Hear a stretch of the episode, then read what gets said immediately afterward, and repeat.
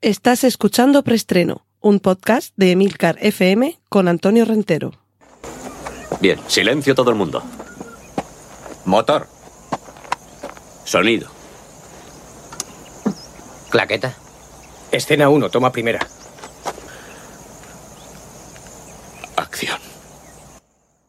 Saludos, bienvenidos una semana más a Preestreno, el podcast de Emilcar FM, donde os mantengo al corriente de las últimas noticias de cine y series de televisión. Recordad que en las notas del podcast encontraréis los contenidos audiovisuales a los que os enlazo con todo lo que mencione, que sean fotos, póster, carteles y sobre todo trailers. Cortinilla de estrella y... Nuestra primera sección, avisos parroquiales, sirve para recordaros que tenemos en Discord un punto de encuentro.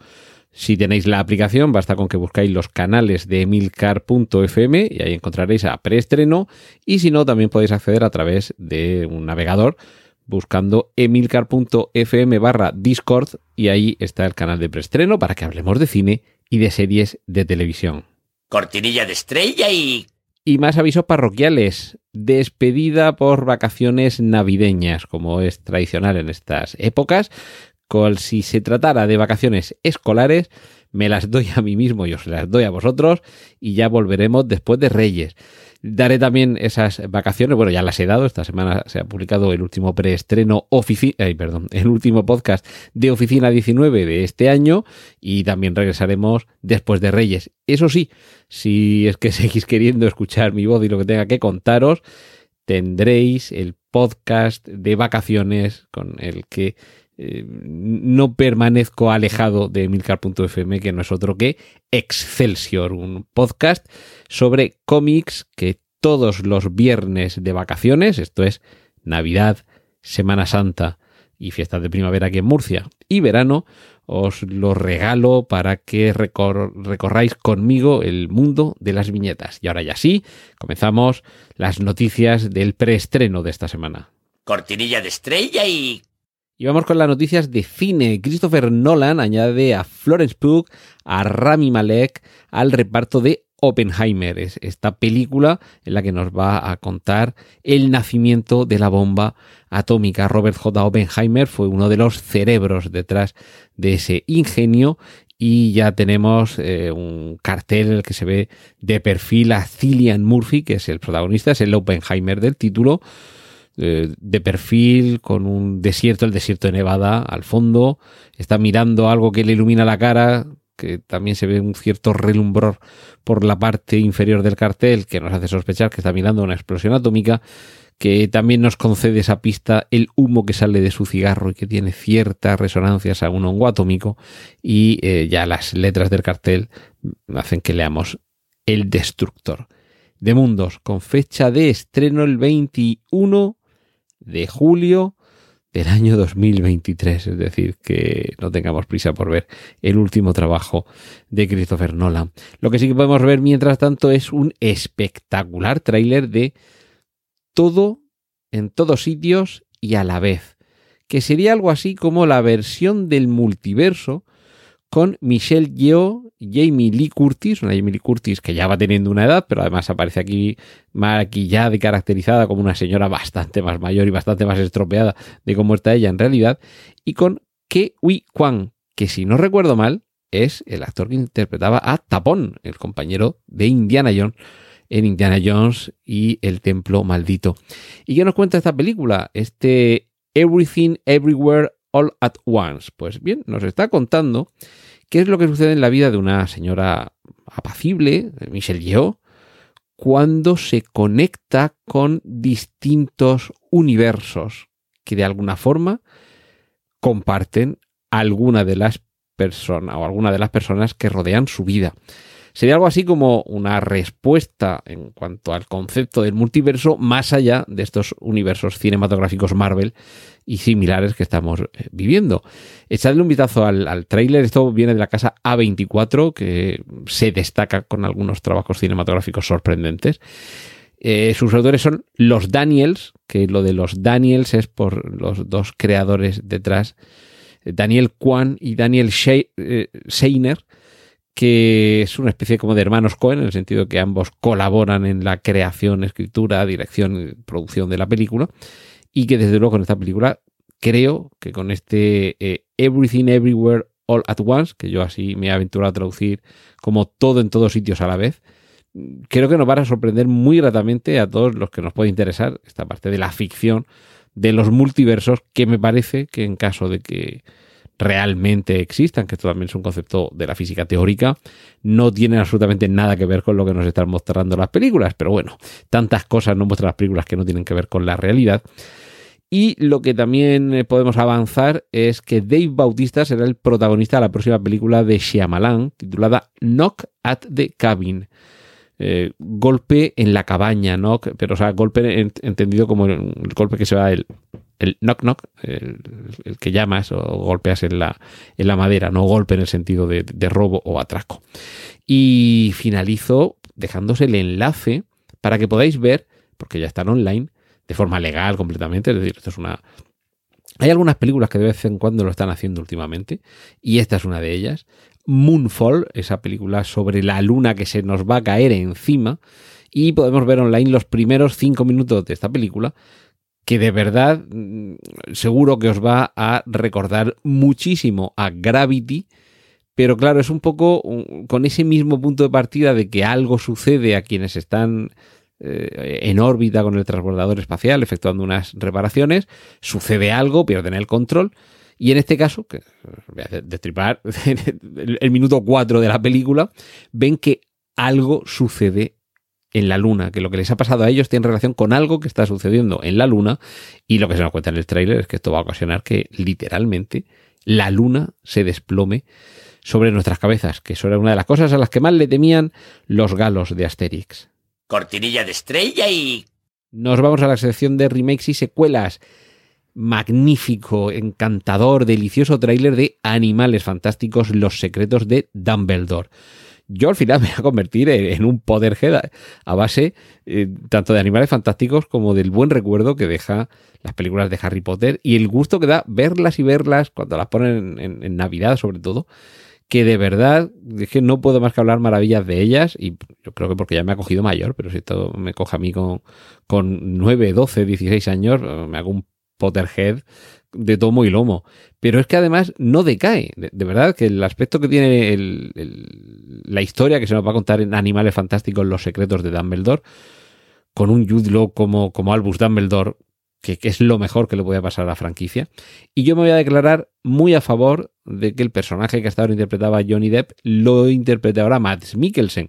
No porque tenga nada en contra de Johnny Depp, al contrario, sino porque es que Mads Mikkelsen me parece un actor fabuloso y, no deja de ser interesante que un personaje importante dentro del universo Potter pase a estar interpretado por otro actor.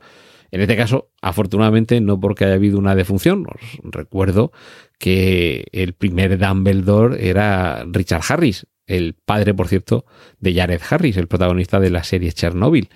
Eh, y luego tuvo que ser sustituido porque falleció. En este caso son otras circunstancias que nos llevarían demasiado tiempo explicar, pero creo que no hemos salido perdiendo en absoluto con Matt Mikkelsen y desde luego la pinta que tiene Los secretos de Dumbledore hace que ya tengamos ganas de poder ir al cine a verla. Cortinilla de estrella y...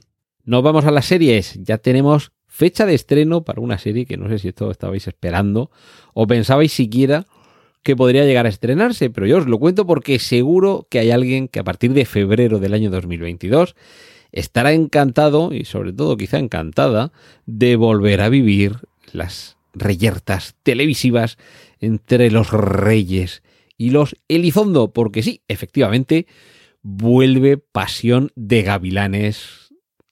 Cerca de 20 años han pasado desde que se inició la emisión de esta serie y ahora vuelven. Desde luego vuelven a Telemundo y lo que no sabemos todavía es en qué cadena o en qué plataforma de streaming se podrá ver en, aquí en España, pero me imagino que en algún momento lo sabremos y os lo contaré aquí en preestreno, por supuesto.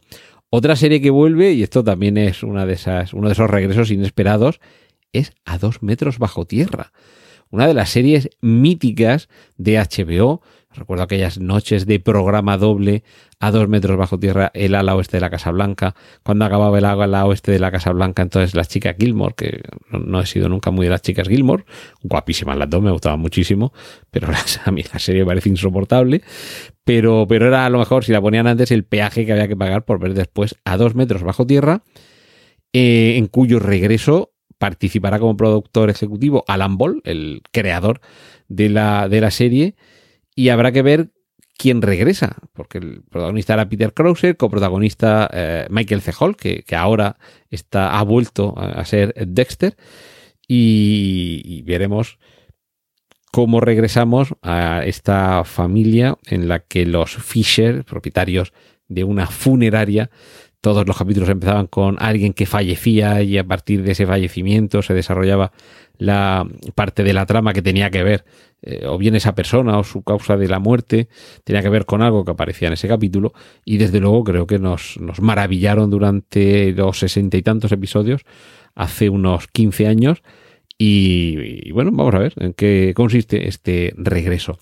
También regresa, en este caso no desde, no hace 15 años, sino desde hace apenas unos meses, Servant, la serie que tiene eh, Shyamalan en Apple TV Plus y que en esta ocasión nos va a llevar a un enfrentamiento cada vez más eh, agrio con esa secta en la que se con la que se complican los protagonistas.